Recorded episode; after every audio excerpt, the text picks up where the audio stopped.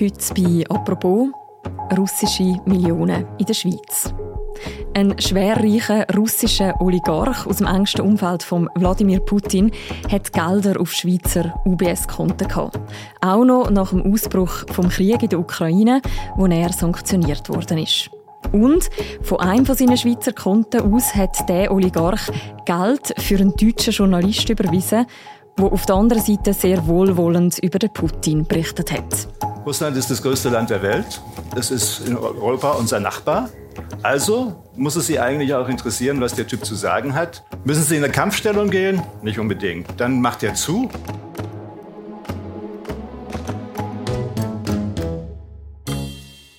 Das alles zeigt eine internationale Recherche, wo auch der Recherchedesk von Tamedia daran beteiligt war. Und wir steigen heute ein in die Recherche. Bei mir im Studio ist der Christian Brönnimann. Er hat zusammen mit Aniel Peterhans, Oliver Zielmann und Sylvain Besson an dieser Geschichte geschafft. Mein Name ist Mirja Gabatuller und das ist eine neue Folge von «Apropos» vom täglichen Podcast vom Tagesanzeiger und der Redaktion Tamedia. Hallo Christian. Hallo Mirja. Christian, 21 Milliarden. Wie viel Null hat so eine Zahl nochmal? Ich ähm, glaub... Das ist ein 2 mit 10 Null. Ja, plus noch ein paar verquetschte. ja, also sehr, sehr grosse Zahl, das kann man sich kaum vorstellen. Und die Zahl die kommt in eurer jüngsten Recherche vor. Für was steht sie? Die 21 Milliarden, das ist das Vermögen vom russischen Geschäftsmann und Oligarchen Alexei Mordaschow gemäß Forbes. Er ist einer der Oligarchen, der zu den Putin-Nach-Oligarchen gehört. Vom Vermögen her ist er in der Top 5. Es ändert manchmal ein bisschen, äh, mal einen Monat so, mal einen Monat so, aber er ist immer zuvorderst mit dabei, von den vermögendsten Russen. Mhm. Also wahnsinnig vermögend. Wer ist denn der Alexei Mordaschow und wie ist er so dermaßen reich geworden? Also er kommt eigentlich aus einer einfachen Arbeiterfamilie, wenn man seiner Biografie glaubt. Er hat selber auch angefangen, in einem Stahlwerk zu arbeiten. hat in der Privatisierungswelle in den 90er Jahren in Russland hat er systematisch angefangen, Arbeiteraktien von dem Stahlwerk zusammenzukaufen äh, und sind irgendwie mehr bei ihm gelandet. Und das Werk hat er dann schlussendlich zu einem der grössten heutigen Stahlkonzerne Russlands ausgebaut, Severstahl. Wir haben einen Ausschnitt aus einem Interview von der Unternehmenswebseite, wo wir hören reden. And what were the challenges that you faced? When I became CEO, the profitability of the company was minus 10%. Er ist heute Unternehmer, auch in westlichen Konzerne investiert, zum Beispiel in deutschen äh, Reiseanbieter TUI. Und ja, ist, ist, äh, er sagt sich self-made Businessman. Es ist natürlich in Russland immer schwierig zu unterscheiden, was ist noch vom Staat damals und was ist tatsächlich selber erwirtschaftet. Was man aber kann sagen, er ist ein ziemlich enger Vertrauter von Wladimir Putin, vom russischen Präsidenten, oder? Ja, seine Nähe zur Macht in Russland zeigt sich beispielsweise daran, dass er schon vor 20 Jahren ist Aktionär wurde von der Bank Rosia. Das gilt äh, als die persönliche Bank von der russischen Elite, unter anderem auch vom russischen Präsidenten von Putin. Also er gehört sicher zum engen Kreis rund um Putin, äh, was auch darin zeigt, dass er am Tag vom Beginn von der, vom Krieg in der Ukraine äh, im Februar 2022 beim Putin im Kreml war. Mhm. Und schon vor sieben Jahren ist herausgekommen, dass der Mordaschow der Sergei Roldugin gezahlt hat, Millionen in seine Richtung überwiesen hat. Und der Sergei Roldugin ist ein Cellist und ein Freund von Putin.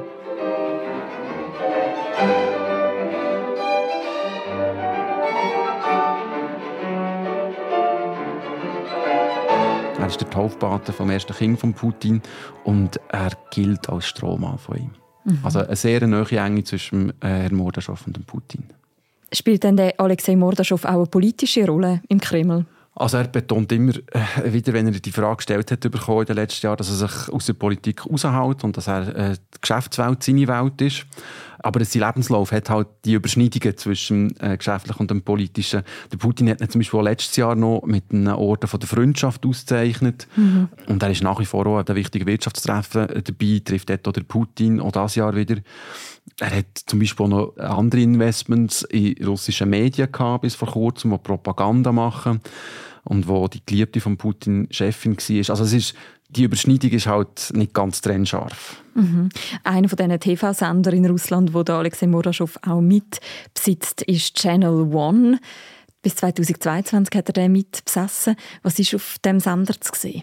Das ist einer der bekanntesten Sender in Russland, der am meisten geschaut wird. Ähm, er ist bekannt dafür, dass er sehr Kreml nachberichtet, Propaganda bringt. Wir haben zum Beispiel eine Sendung gefunden, die vor zwei Wochen ausgestrahlt wurde, die darüber berichtet wird, dass angeblich in der Ukraine die Kinder verkauft werden für Organspenden oder an einen Kinderschänderring. Украинские дети на продажу. Покупатели западные страны, которые так пекутся о правах человека. Also auf dem Sender ist der Krieg in der Ukraine immer noch eine Spezialoperation und der Zelensky mhm. eine Nazi und so weiter. Also es ist, es ist eigentlich ein Propagandainstrument vom Kreml. Mhm. Wo hat denn der Alexei Mordaschow, der Oligarch mit diesen 21 Milliarden mutmaßlich sein ganzes Vermögen untergebracht? Unter anderem äh, auf Konten in der Schweiz, und zwar bei der Grossbank, bei der UBS. Dort hat es diverse Konten von Mordaschow und seinen vielen Firmen. Er hat ein ganzes Netz an Offshore-Firmen, die eben teilweise UBS-Konten hatten. Du sagst, dort hat es diverse Konten. Woher weißt du das? Ich nehme an, die UBS hat euch da nicht einfach Kontoauszüge zugespielt. Nein, normalerweise weiß man das ja nicht, aber die Informationen die kommen aus einem neuen Datenleck, das heißt Cyprus Confidential. Das heißt darum Cyprus Confidential, weil die Daten aus Zypern kommen, und zwar von verschiedenen Finanzdienstleistern, die in Zypern daheim sind, die halt Briefkastenfirmen für ganz reiche Kunden gemacht haben. Und Zypern ist ja bekannt dafür, dass es insbesondere auch bei den Russen sehr beliebt ist. Das Datenleck das ist im internationalen Konsortium ausrecherchiert worden, wo wir Teil davon sind. Mhm. Das heißt, ihr habt dort auch Informationen bekommen zu den Konten von Alexei Mordaschow in der Schweiz. Er steht ja seit Kriegsausbruch auf internationalen Sanktionslisten, wie viele andere russische Oligarchen auch, auch in der Schweiz. Wieso? Eben wegen seiner Nähe zum Wladimir Putin. Sanktionsbehörden in der Schweiz und auch in der EU sie schreiben auch, dass der Mordaschow durch seine Firmen mitverantwortlich ist für die Unterstützung von Handlungen, die es ermöglicht, dass äh, Russland Teil von der Ukraine einnehmen kann. Er hat auch eine Firma, die schon 2018 sanktioniert worden ist, weil sie Turbinen auf die damals schon annektierte Krim äh, geliefert hat. Und ja, gehört halt einfach zu dem engen Kreis an Leuten und Macht. Und für die UBS, wo, wie du gesagt hast, ein Teil vom Mordaschow seinem Geld liegt, ist das alles egal gewesen? Also damals, wo die eine Firma sanktioniert wurde von den USA, hat die UBS einfach äh, die Konten von zwei Tochterfirmen von dieser Firma äh, geschlossen. Sonst ist es aber, soweit wir das nachvollziehen aus den Daten, weitergelaufen wie bisher. Wir haben zum Beispiel ein Dokument gefunden äh, aus dem Jahr 2021, ein Empfehlungsschreiben von der UBS zugunsten von äh, Herrn Mordaschow, wo die mhm. UBS schreibt, die Geschäftsbeziehung zu ihm sei einwandfrei. Hm. Man muss dazu aber fairerweise sagen, dass russische Milliardäre wie der Mordaschow in der ganzen westlichen Wirtschaft fest etabliert waren in dieser Zeit und äh, gute Kunden waren in der Finanzbranche und äh, auch sonst überall im Westen Fuß können fassen und behalten. Äh, beispielsweise ist der Mordaschow jedes Jahr am WEF in Davos und auch auftreten als Experte. Also es ist nicht so, dass er zusammen mit anderen Russen damals halt schon weit geächtet war, sondern im Gegenteil, sie waren Teil der Wirtschaft. Gewesen. Christian, an dieser Stelle müssen wir mal den Schauplatz wechseln und wir kommen zur zweiten zentralen Figur von eurer Recherche. Woher kommt diese negative Haltung des Westens Ihnen gegenüber? Von der Angst. Angst vor Ihnen? Von Russland. Wer hören wir da? Das ist der deutsche Journalist der Hubert Seipel, der ihre Doku, die er 2012 äh, für die ARD gemacht hat, mit Wladimir Putin in ihrer Limousine durch Moskau fährt. Der Hubert Seipel, er ist ein journalistisches Schwergewicht im deutschsprachigen Raum. Er ist Dokumentarfilmer, Putin-Biografie, hat äh, verschiedene Auszeichnungen äh, gewonnen, unter anderem der Deutsche Fernsehen und der Schweizer Medienpreis für Finanzjournalismus.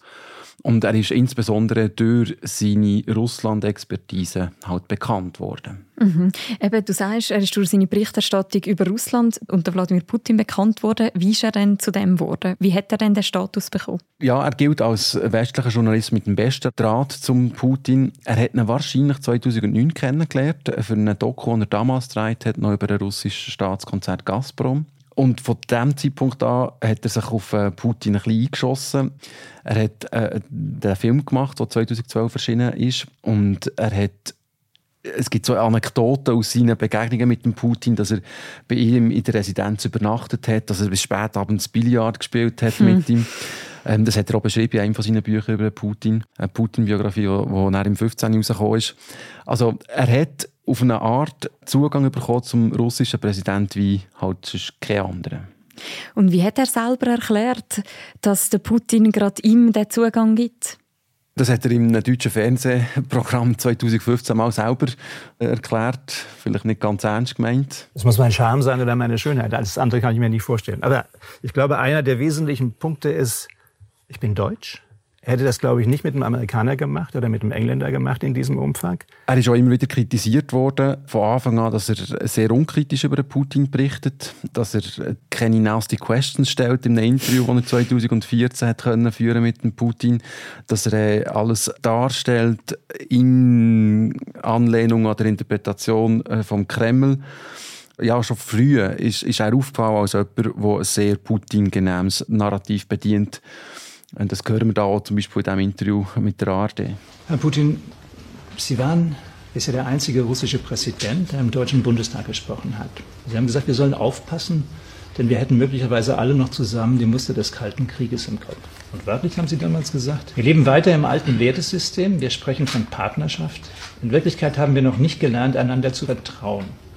Das ist offenkundig im Moment genauso eingetroffen. Warum waren Sie denn damals schon so ein bisschen pessimistisch? Во-первых, я никого не предупреждал. Не предостерегал. Erstens habe ich niemanden gewarnt, keine Warnung eingestreut. Und ich war nicht pessimistisch. Ich habe einfach versucht, eine Analyse der Entwicklung der damaligen Situation in Europa und in der Welt nach dem Zerfall der Sowjetunion durchzuführen. Das ist eben ein Exklusivinterview, das er für die ARD hat können führen wenn man jetzt das so hört, das heißt alles in allem, sein Ton gegenüber Wladimir Putin ist insgesamt schon sehr wohlwollend. Ja, das kann man sicher so zusammenfassen. Ja. Erstens mal nicht unangenehmer Mensch, zweitens ist er schnell im Kopf, drittens hat er Humor, viertens kann er ziemlich sarkastisch sein und man ist besser gut vorbereitet, weil er ziemlich genau und präzise ist. Und die Kritik, die hast du angesprochen, die ist ja auch immer wieder geäußert worden. Von wo ist die gekommen? von anderen Journalisten, insbesondere beispielsweise von der äh, Fernsehjournalistin von der Susanne Wille, 2015 am Swiss Media Forum in der Schweiz. Sie sind ein kluger Mann. Sie können Danke. die Aussagen von Putin hinterfragen. Wenn er aber einfach sagt, die Leute in der Ukraine flehen unsere Soldaten an, dass sie da bleiben sollen, dann wissen Sie, dass die, dass die Wahrheit ein bisschen komplizierter aussieht, aber vielleicht fragen? das Publikum nicht. Muss ich das fragen? Die Leute können relativ gut unterscheiden zwischen PR, Propaganda. Der Mann hat doch auch gleichzeitig die Chance, indem er redet, sich unglaubwürdig zu machen. Und 2017 ist er im deutschen Fernsehen ganz offen oder mit der Frage konfrontiert worden. Haben Sie jemals Honorare, wenn ich so direkt fragen darf, aus Russland bezogen? Honorar aus Russland? Ja. Sie meinen direkt, Geld. direkt vom okay, ob direkt Geht's oder indirekt? Noch? Darf ich mal eine Antwort geben? Geht's, Geht's noch? noch? Okay, also nicht. Geht's noch? Ge also nein. Was die, die Frage hat, schwingt ja mit. Ist er bezahlt? Ja, nein. klar. Christian, geht's noch? Die Aussage scheint heute ein im anderen Licht. Das kann man so sagen, ja. Mit dem Datenleck ist jetzt nämlich herausgekommen, dass der Herr Seipel gezahlt worden ist aus Russland über einen längeren Zeitraum ein. Konkret hat er einen Sponsoringvertrag für sein Buchprojekt von dem Buch, das 2021 erschienen ist, Putins Macht, weshalb Europa Russland braucht einen Sponsoringvertrag, der ihm 600'000 Euro versprochen hat. Geld, das direkt aus Russland gekommen ist. Mhm. Und also von wem genau kommt das Geld? Da kommt jetzt die erste Geschichte mit der zweiten Geschichte zusammen. Das Geld das kommt von Offshore-Firmen, die Alexei Mordaschow oder seinem Umfeld gehören. Eine von den zwei Überweisungen, die wir gefunden haben im Datenleck, äh, die zusammen 600'000 geben, 400'000 sind ursprünglich sogar von einem UBS-Konto gekommen, laut einem Zahlungsbefehl aus dem Leck. Dort ist es zu einer russischen Bank gegangen und von der russischen Bank zum Seipel am nächsten Tag. Das Konto wird von einer Firma, also einer Briefkastenfirma aus der Karibik besessen. Die heisst Devere Worldwide. Das heisst, wenn ich dir zulasse, also der Alexei Mordaschow, eben der Oligarch, der zahlt Geld an den deutschen Journalisten Hubert Seipel, der dann wieder russlandfreundliche Bücher veröffentlicht im Westen. Das kann man so zusammenfassen, ja. Und das Ganze kommt von einem Schweizer Konto aus? Ein Teil davon ist aus der Schweiz rausgekommen, ja. Zugespitzt gefragt, ist der Hubert Seipel also gekauft? Ganz so weit würde ich wahrscheinlich nicht gehen. Aber es ist klar, dass es total den Eindruck macht, dass er gegen Geld hat seinen journalistischen Output irgendwie in der Formel beeinflusst. Das liegt natürlich auf der Hand. Wenn jemand so viel Geld bekommt von dieser Partei, wo er darüber berichtet und der erst noch einseitig darüber berichtet, dann ist klar, dass man davon ausgehen kann, dass es einen Einfluss hat. Er selber bestreitet aber natürlich, dass er sich hat beeinflussen Der Autor hat keine Verpflichtungen gegenüber dem Sponsor in Bezug auf das Projekt. Weder in Bezug auf den Inhalt oder die Zusammensetzung des Buches, noch in anderer Hinsicht oder dessen Fertigstellung. Und Hubert Seipel hält fest, zudem habe ich zu keinem Zeitpunkt Geld für Filme oder Fernsehinterviews von Dritten bekommen. Das ist das Statement von ihm, das er schriftlich euch geschickt hat. Ist denn so eine Beeinflussung von einem deutschen Journalist ein Einzelfall? Also mir wäre auf jeden Fall kein zweiter solcher Fall bekannt.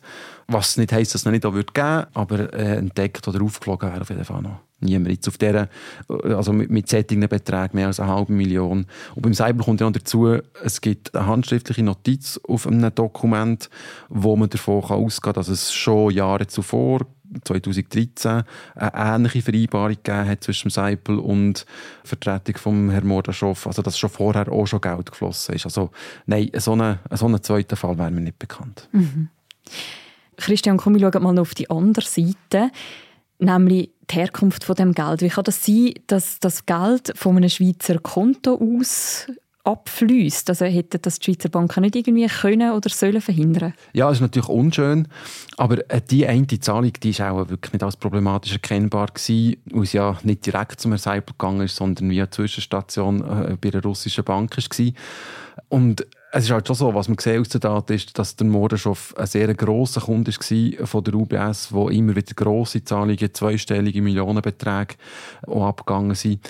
Also das ist sehr ein routiniertes Zusammenspiel gewesen. und also jetzt genau auf das sieht unschön aus, aber würde jetzt nicht unbedingt einen Vorwurf machen. Mhm.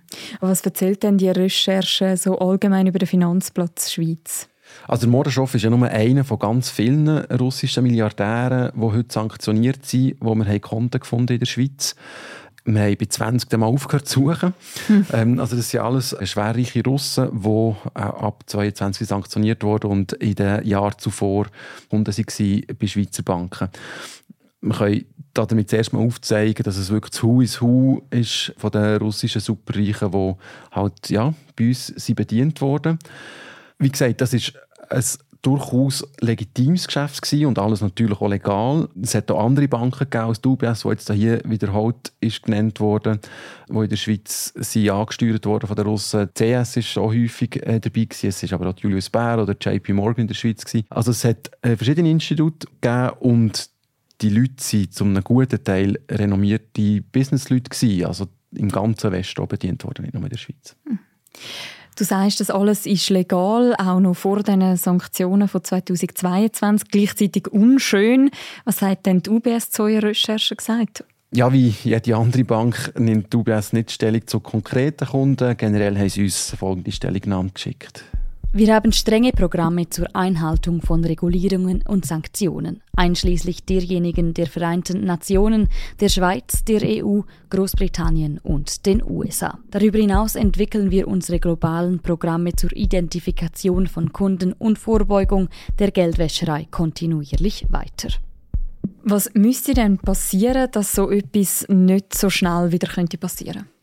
Das ist noch schwierig zu sagen. Also grundsätzlich sind die Banken ja frei im rechtlichen Rahmen, mit wem das sie Geschäft machen.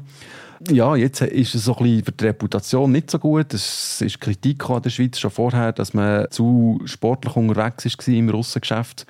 Aber ja, das sind ihre Risikoabwägungen, die, die Banken machen, mit wem sie Geschäftsbeziehungen eingehen oder nicht. Das heißt, was müsste sich ändern? Es müsste sich ein moralischer Kompass anders ausrichten bei Institut, wenn das in Zukunft nicht mehr passieren sollte. Aber das ist jetzt in dem Fall, ähm, habe ich nicht das Gefühl, dass es an der Regulierung liegt, sondern halt einfach wirklich an der Ausrichtung vom Finanzplatz. Der ist sehr international ausgerichtet. Wir haben sehr viele Kunden aus dem Ausland bei uns und das ähm, ja, ist halt quasi Teil von dem Risiko, das damit zusammenhängt. Mhm. Und man muss sagen, die Schweiz ist auch nicht ganz allein in dieser Hinsicht. Nein, es gibt natürlich auch andere international ausgerichtete Finanzplätze. Interessant ist auch eine Feststellung, die wir gemacht haben im Verlauf der Recherche, dass nämlich die UBS eine Bank war, die sehr früh hat angefangen vorsichtiger zu werden. Mit sehr früh meine ich jetzt nicht Jahre zuvor, sondern Monate, bevor der Krieg in der Ukraine losgegangen ist. Da hat sie nämlich angefangen, exponierte russische Kunden ähm, rauszustuhlen. Und interessant ist die Feststellung, dass nicht etwa irgendwo Banken aus Dubai oder Singapur oder irgendeinem sonstigen weiter entfernten Ort waren, die dann die russischen Gelder haben übernommen haben, sondern durchaus auch Banken aus dem Westen, also aus den USA, aus Frankreich, aus England. Das zeigt der letzte Teil von unserer Recherche auch, dass eben der Schweizer Finanzplatz also nicht der einzige ist, der exponiert ist. Und das ist darum brisant, weil Kritik aus dem Ausland halt routinemässig auf, auf die Schweiz zeigt, der Schweizer mhm. Finanzplatz sehr stark in Fokus rückt, als der Finanzplatz, der jetzt wieder schwierige Gelder hat angenommen. Ähm, insbesondere auch die USA sind ja da immer zuvorderst in der Kritik. Und ich glaube, es, ja, die USA würden auch gut tun, mal bei ihren Banken herzuschauen, wenn sie das denn möchten, wenn das im Interesse der USA wäre. Mhm. Der letzte Teil von Ihrer Recherche ist jetzt erschienen und auch die beiden vorausgehenden Teile inklusive im Video, auch das findet man noch im Beschreib zu dieser Episode. Danke vielmals, Christian, dass du diese Geschichte nochmal im Podcast erzählt hast. Danke dir, Miriam. Das war es für diese Woche vom Podcast «Apropos». «Apropos» wird moderiert von Philipp Loser im Wechsel mit mir, der Mirja Gabatuller und Laura Bachmann, Sarah Spreiter, der Tobias Holzer und der Noah Fend sind unsere ProduzentInnen. Und die nächste Folge von uns, die hören ihr am Montag wieder. Bis dann, macht's gut. Ciao miteinander.